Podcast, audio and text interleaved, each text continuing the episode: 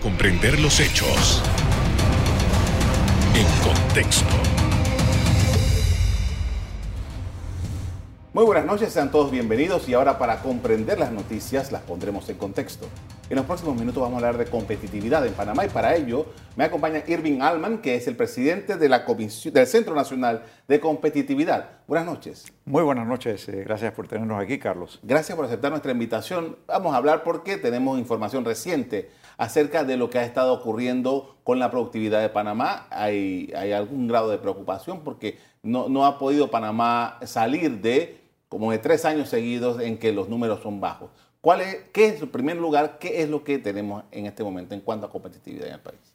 Sí, eh, bueno, nuestra competitividad, los mejores momentos que tuvo Panamá fueron hacia el año 2012, que fue el, pico donde Panamá estaba en la posición 40 de unos 142 países. O sea, eh, estar en, el, de número uno es el, es el mejor, y de ahí hasta la posición 142. Panamá estaba en la 40 y uno de los primeros países en competitividad en la región latinoamericana. Eh, desde entonces hemos ido bajando eh, al punto que ahora estamos en la posición 66 de, 142 y en la, en la, posición número 6 de Latinoamérica. A pesar de que uno ve que Panamá se está manteniendo competitivo, el resto de los países no descansa. Esto es como, un mundial de fútbol. Eh, eh, aquel que invierte eh, se mantiene en los primeros lugares. Entonces, el quedarse igual no es bueno porque los otros países van invirtiendo también, van desarrollando capital humano, que es uno de los principales factores, invierten en fortalecer sus instituciones, los sistemas de derecho, todos estos todos estos factores que inciden en la competitividad. Y uno de los que estamos midiendo en el Centro Nacional de Competitividad y que nos, eh, nos está preocupando es que por tercer año consecutivo, Panamá en la contribución al Producto Interno Bruto, que para explicar su crecimiento uno ve los tres factores de inversión, de capital humano y de productividad. El factor productividad en nuestros mejores años representaba el 30% de lo que explicaba por qué crecía el Producto Interno Bruto. En los años más recientes eso bajó como al 5%. O sea que inversión y capital humano es lo que estaban explicando el crecimiento. O sea, yo pongo un dólar y ese dólar explica mi crecimiento. No, no se estaba haciendo la sinergia entre capital humano y la, la inversión. Y en los últimos tres años eh, esa cifra ha sido negativa. O sea, 2019, 20 y 21, eh, la, competitividad ha estado con cifras negativas, o sea, no, aporta, sino que consume del Producto Interno Bruto. Para poner en contexto, cuando estamos hablando de competitividad, ¿de qué estamos hablando? ¿De trabajar más, de estudiar más, de lograr mm, objetivos en corto plazo? ¿Qué es competitividad? Hacer, yo, lo voy a resumir, eh, hacer más con menos. O sea, un, trabajador, aquí tienes, eh, por ejemplo, tu tablet. En la medida en que yo le saque más provecho a lo que esa tablet puede hacer, a lo que mi computadora puede hacer, a lo que mi celular puede hacer, más allá de chatear, navegar, etcétera, estoy siendo productivo. Le saco mayor provecho a la herramienta. Puedo traer mejores equipos a, la empresa, porque los entiendo y le puedo sacar provecho. Eh, hay, países, eh, por ejemplo, equipos médicos que no se exportan a ciertos países porque no hay recurso humano que lo sepa operar o técnicos que sepan mantenerlos. Entonces, los proveedores se abstienen o los fabricantes de enviar ese tipo de equipos a esos países. Entonces, si uno quiere tener la última tecnología que le permite a uno producir en el menor tiempo posible, y sobre todo ahora que estamos entrando en la era digital, la transformación digital, uno tiene que tener las competencias y capacidades para sacarle provecho a esas tecnologías. Hemos hecho estudios donde, donde indican que, por ejemplo, Panamá tiene en infraestructura de telecomunicaciones e infraestructura eh, de informática, estamos en los lugares intermedio alto pero cuando vamos a ver el uso de esa infraestructura, estamos en los lugares eh, medio bajo. eh, y, mucho apunta a la educación. O sea, el, factor, el denominador común de todos estos índices es la educación, donde Panamá siempre está rezagada, baja calidad de educación, bajo nivel de escolaridad. Eh, y por ende no le sacas el provecho a esas herramientas. Vamos a ampliar un poco en eso porque entiendo que la preocupación que ustedes tienen justamente está por, e, ese orden de la, educación. Vamos, vamos, a volver más tarde con eso, pero quería saber cuáles son los riesgos a los que se expone Panamá con esta situación que se presenta con la competitividad baja. Bueno, este, el, Panamá está vinculado a la economía global. Y una competitividad baja significa exporto menos productos y servicios, soy menos atractivo, para la inversión local y extranjera, eh, esa inversión eh, se, va hacia otros países. Y Panamá tiene, eh, es reconocido, Panamá tiene todo el potencial para desarrollarse aún más. Entonces el crecimiento del Producto Interno Bruto, o sea, el crecimiento de la economía se, desacelera cuando no está acompañada de, de productividad. Y eso se traduce después a menos desarrollo, menos bienestar, menos calidad de vida para los ciudadanos. Y la idea es que el, país pueda desarrollarse de manera tal de que pueda tener entonces, eh, vamos a llamarlo, un ecosistema de desarrollo que atiende todas esas necesidades que busca un país y sus ciudadanos, ese bienestar. Con esto vamos a hacer una primera pausa para comerciales. Al regreso seguimos hablando de la productividad en Panamá y cuál es el elemento principal que nos está afectando. Ya regresamos.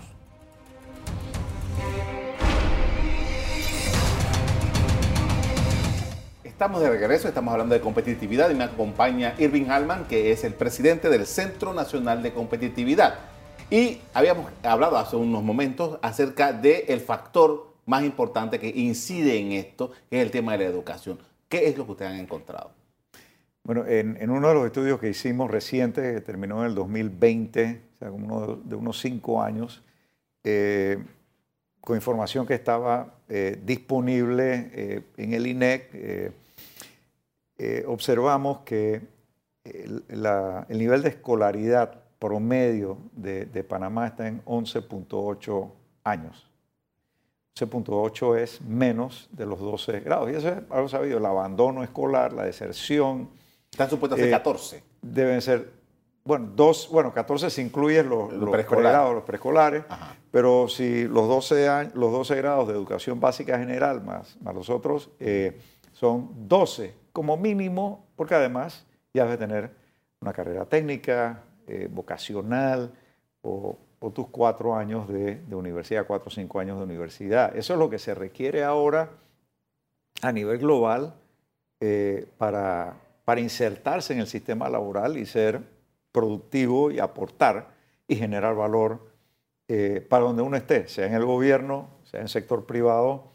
Eh, y, lo, lo, más evidente fue que hay ciertos sectores que están más rezagados todavía, entre el sector industria y el sector construcción, que tienen niveles de oscuridad que no llegan ni a 10 grados en promedio, o sea, 9.8 en, construcción, son los dos más rezagados. Eh, ¿Eso qué significa? Si, si, una empresa quiere poner, como comentamos en el, sector, el segmento anterior, un equipo más sofisticado para ayudar a producir más, generar más ingresos y poder incrementar salarios, eh, porque hay productividad, eh, no tienes el capital humano que te acompañe con esos equipos, ¿no? O conseguir el capital humano. Cuando viene un inversionista y este, este tipo de cifras las, las, ven los, los, inversionistas eh, del exterior que van a invertir en Panamá. Dicen, necesito capital humano. Eh, bueno, vamos a comparar Panamá, Colombia, Costa Rica, que son nuestros países vecinos, donde ubico eh, esta planta. Necesito personal calificado para las competencias del siglo XXI.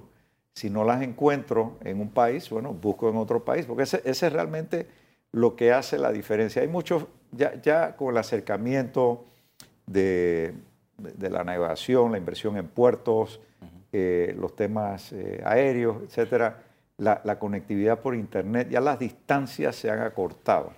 Entonces, donde realmente me ubico eh, depende de muchos otros factores. Entonces, tener esos niveles bajos de, de escolaridad están incidiendo en la productividad y en la capacidad de desarrollo sostenible de eh, las empresas. Ahora, baja escolaridad, pero también hay un elemento que entonces los que sí la tienen completa, hay un elemento que dice que estamos hablando de el nivel, el nivel de la educación, la calidad de la educación no es óptima. Sí, las competencias, exacto, no es solo ir a, la escuela por 12 años, eh, de una educación formal de 12 años, sino qué aprendo, qué competencias, qué habilidades adquiero mientras estoy, para que no sea una, vamos a llamarlo, una falacia educativa, ¿no? Este, pasé por ahí, pero ¿qué, me quedó? Eh, interesantemente, veo eh, ahora con los WhatsApp, cuando tú ves que hay, eh, las, personas prefieren dejar mensajes de voz versus chatear. y, a veces le dicen, no, pero mándamelo por chat para poder tener las medidas correctas. Y ves la escritura o ves, ves los errores, te das cuenta de la baja calidad de comprensión y de dominio de ciertas eh, destrezas eh, que son básicas para no cometer errores y poder hacer cada vez proyectos más eh, complejos. Entonces, la educación es importante que desarrolle esas capacidades y esas competencias que permitan trabajo en equipo, comunicación, que es lo que hace que un proyecto emerja y, sea exitoso. Este año van a ser 43 años ya del fracaso de la reforma educativa, por las razones que haya tenido. Y desde ese entonces esta parte ha habido no sé cuántos estudios, no sé cuántas reuniones, no sé cuántos diálogos y, documentos muy interesantes y, políticas además de que han generado las administraciones de gobierno, pero al final parece, me da la impresión a mí, que no terminamos de moldear algo que sirva para que arranquemos para el cambio. ¿Cómo usted lo ve? Sí, tenemos, eh, lamentablemente tenemos planes quinquenales, de cinco años, con iniciativas gubernamentales. Y vamos a decir buenas iniciativas gubernamentales, pero que si no quedan instauradas en ese periodo y no trascienden gobiernos, entonces no logramos una verdadera hoja de ruta eh, en, la, educación para mejorar la calidad. Los cambios, hay cambios que se pueden hacer inmediatos y han habido iniciativas que uno ha podido demostrar, eh, como por ejemplo, eh, cuando se invirtió en informática, cómo mejoró el, famoso proyecto Conéctate al Conocimiento, o cuando se invirtió en, por ejemplo, el tema de, de habilidades musicales, creativas, etcétera, cómo tuvo su impacto en las en, las bandas escolares, por ejemplo, o, eh, así cuando inviertes, ahora, ahora se quiere invertir, por ejemplo, en el tema de eh, comprensión de, lectura, ¿no? Son, vas a ver los resultados, pero si eso no continúa, no trasciende, entonces no es una política de Estado que es lo que se requiere para, para la educación. Ahora estamos entrando en el, en el, en el Pacto del Bicentenario, una una iniciativa, un esfuerzo eh, que estamos apoyando también en el CNC, así como lo están haciendo muchos otros eh, gremios eh, y, participantes de la sociedad civil. ahí surgieron una serie de demandas territoriales, o sea, a nivel nacional, pero con enfoque territorial también, que debemos de prestarles atención en ese, en ese pacto social de hacia dónde debemos ir. y ojalá que eso sea el inicio de políticas de Estado eh, para que eh, realmente atendemos, eh, atendamos el, el, problema de raíz en busca de esas soluciones. Porque sí ha habido, como dices, cantidad de estudios, diálogos, planes, pero que no, terminan de materializarse. Con esto vamos a hacer otra pausa para comerciales. A regreso seguimos hablando de competitividad en Panamá. Ya regresamos.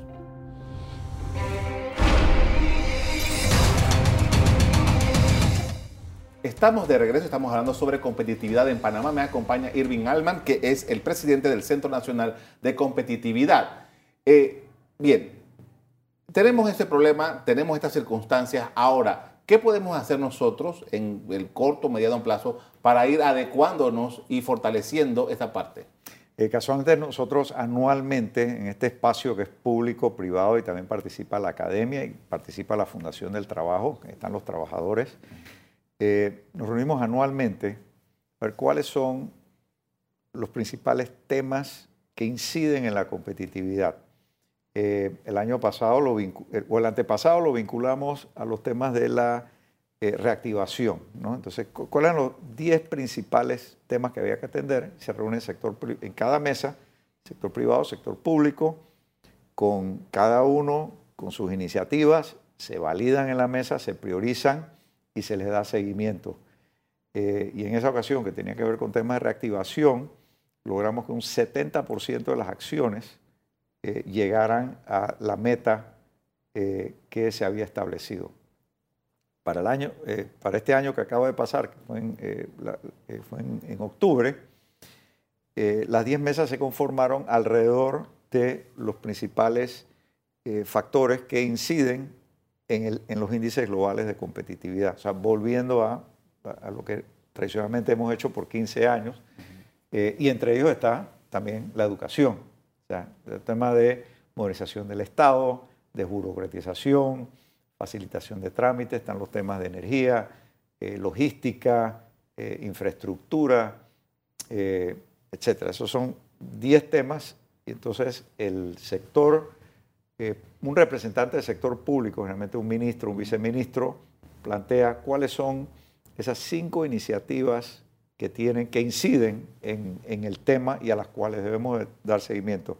El sector privado hace lo mismo, presenta cinco que considera que son prioritarias. Una deliberación eh, y de esas 10 se escogen las 5 a las cuales debemos dar seguimiento. O sea, salieron 50 acciones que ya le estamos dando seguimiento y que tenemos visibilizadas a, alto nivel para eh, atender ese, esas acciones de corto y mediano plazo eh, que pueden ser leyes, grupos de trabajo, o sea, cuál es el mecanismo para, para que ella eh, se logre e, esa meta, eh, lo, le, damos seguimiento y vemos que se implemente. Ahora, también hay, un tema de decisión, de toma de decisiones. Yo hace varios meses hablaba aquí con personas, con un dirigente del sector, por ejemplo, de el portuario, de todo, este, de todo el tema logístico, que se supone que es una de las ventajas competitivas y comparativas que tiene Panamá y hay una serie de obstáculos y cosas que impiden que esto pueda tener. Nosotros pudiéramos, Panamá, tener un desarrollo mayor aún de esta zona, pero todavía no, no se logra. ¿Qué es, ¿Qué es lo que nos impide tomar las decisiones y llegar a estos objetivos? Sí, em, encontramos en estos ejercicios que hay islas. Es las islas no están integradas y no forman parte de, llámese, un ecosistema integral donde ves donde uno ve eh, esto como un todo, eh, y si lo ves en partes, eh, entonces tienes esos, efectos que lo que hacen es crear fricciones en el sistema y te bajan la, la agilidad de poder lograr lo que se busca. Entonces, aquí es donde uno hace ejercicios, por ejemplo, tenemos producción en una determinada área, pero no hay, eh, no hay caminos para poder sacar esa, esa producción. Eh, pero esto también incide en salud, educación, etc. Entonces ahí ves como ya ese camino, eh, esa, esa, nueva ruta genera desarrollo. Entonces, lograr integrar las distintas entidades y sectores, pues también hablamos de sectores del sector privado, viendo dónde se puede hacer más sinergia eh, logrando eh, estos esfuerzos concatenados, eh, es parte de lo que hacemos en el, CNC, de manera tal de que aportemos valor. Ahora, hay elemental en estos tiempos es el desarrollo tecnológico, el, uso de, lo que te permite la tecnología en este momento. ¿Panamá está sacando provecho de eso? Bueno, es lo que comentaba en el, primer segmento, ¿no? O sí tenemos muy buena infraestructura, muy buena velocidad de, de Internet, eh, los costos son eh, razonables comparados con, otros países, eh, pero nuestra capacidad de sacarle provecho a esa infraestructura, por aquí por, Panamá pasan seis cables de fibra óptica, y voy a hacer la analogía con el canal. Aquí podemos tener data centers, desarrollo de software. O sea, valor que le das a toda esa data que está pasando por Panamá a través de estos seis cables de fibra óptica, que, por cierto es una alta resiliencia que tiene Panamá. Hay países que nada más tienen dos cables o un cable que pasa, y tienes un, un huracán o algo, perdiste la comunicación. Panamá tiene múltiples vías por las cuales salir. Eso lo hace altamente resiliente, productivo y eso fue muy bueno para, la pandemia. Teníamos todas estas tecnologías eh, disponibles. Pero si tenemos un canal digital donde tú solo ves pasar los contenedores de data y no los transformas, no le agregas valor, estamos perdiendo una gran oportunidad global. ¿Qué otros países sí están eh, están aprovechando. Pero Panamá tiene toda, o sea, como país cosmopolita, con el dólar, todo lo que aquí se ha dicho, la intercomunicación, Panamá tiene todo el potencial para ser un Silicon Valley, un, eh, Tel Aviv, eh, que son los países o, las ciudades que se han potenciado más en, ello. Y lo está viendo Boston, lo está viendo Miami, en Europa, Barcelona, o sea, están apostando a estos temas eh, digitales, para mencionar algunos. Eh, y fíjate lo, que hay que hacer de planificación. Ahí tenemos el caso de los Emiratos Árabes. ¿no? El, el, petróleo, bueno, ahora subió nuevo de valor, pero, su, valor estaba cayendo. Eh, hay energías alternas, o sea que eventualmente esto iba a dejar de ser un recurso de valor. Entonces empezaron a invertir en nuevas tecnologías eh, y planificando a 70 años, como Japón también hizo en su momento. Japón planificaba a 20 años. Eso, es lo que los países hacen para, para seguir esa, esa receta que nos lleva al éxito. Singapur eh, hizo exactamente lo mismo, un plan a 15 años y hay que seguirlo. Ah, he oído al gobierno este, desde, desde que empezó este, esta administración hablar de la atracción de inversión extranjera, la atracción. Pero nosotros los panameños, ¿en qué estamos invirtiendo? ¿El capital panameño dónde está? ¿Qué hace? Bueno, mucho se está vendiendo, ¿no? Eh, pero tenemos mucho talento. Entonces, eh, casualmente hay que pasar de, y es un mensaje para, eh, para los que ahora quedaron en el sector informal, vamos a decir, y perdieron ese, trabajo formal. Esta es una oportunidad para el emprendimiento, pero más que un emprendimiento de subsistencia, pensar cómo puedo crear una empresa que después puede ser una pyme y crecer hacia una, de una pyme hacia una mediana y gran empresa. ¿no? Entonces, eh, aquí hay talento, eh, se ha demostrado panameños que, lo han logrado con éxito eh, afuera y lo están logrando también aquí en Panamá y, tenemos un mundo de oportunidades para aprovechar. Le agradezco mucho por habernos compartido eh, sus pensamientos sobre el tema de la competitividad, muy amable. Bueno, gracias Carlos por la invitación nuevamente y este, este conversatorio. A la orden. También a ustedes les doy las gracias por habernos sintonizado esta noche y los invito a que sigan en sintonía de EcoTV. Buenas noches.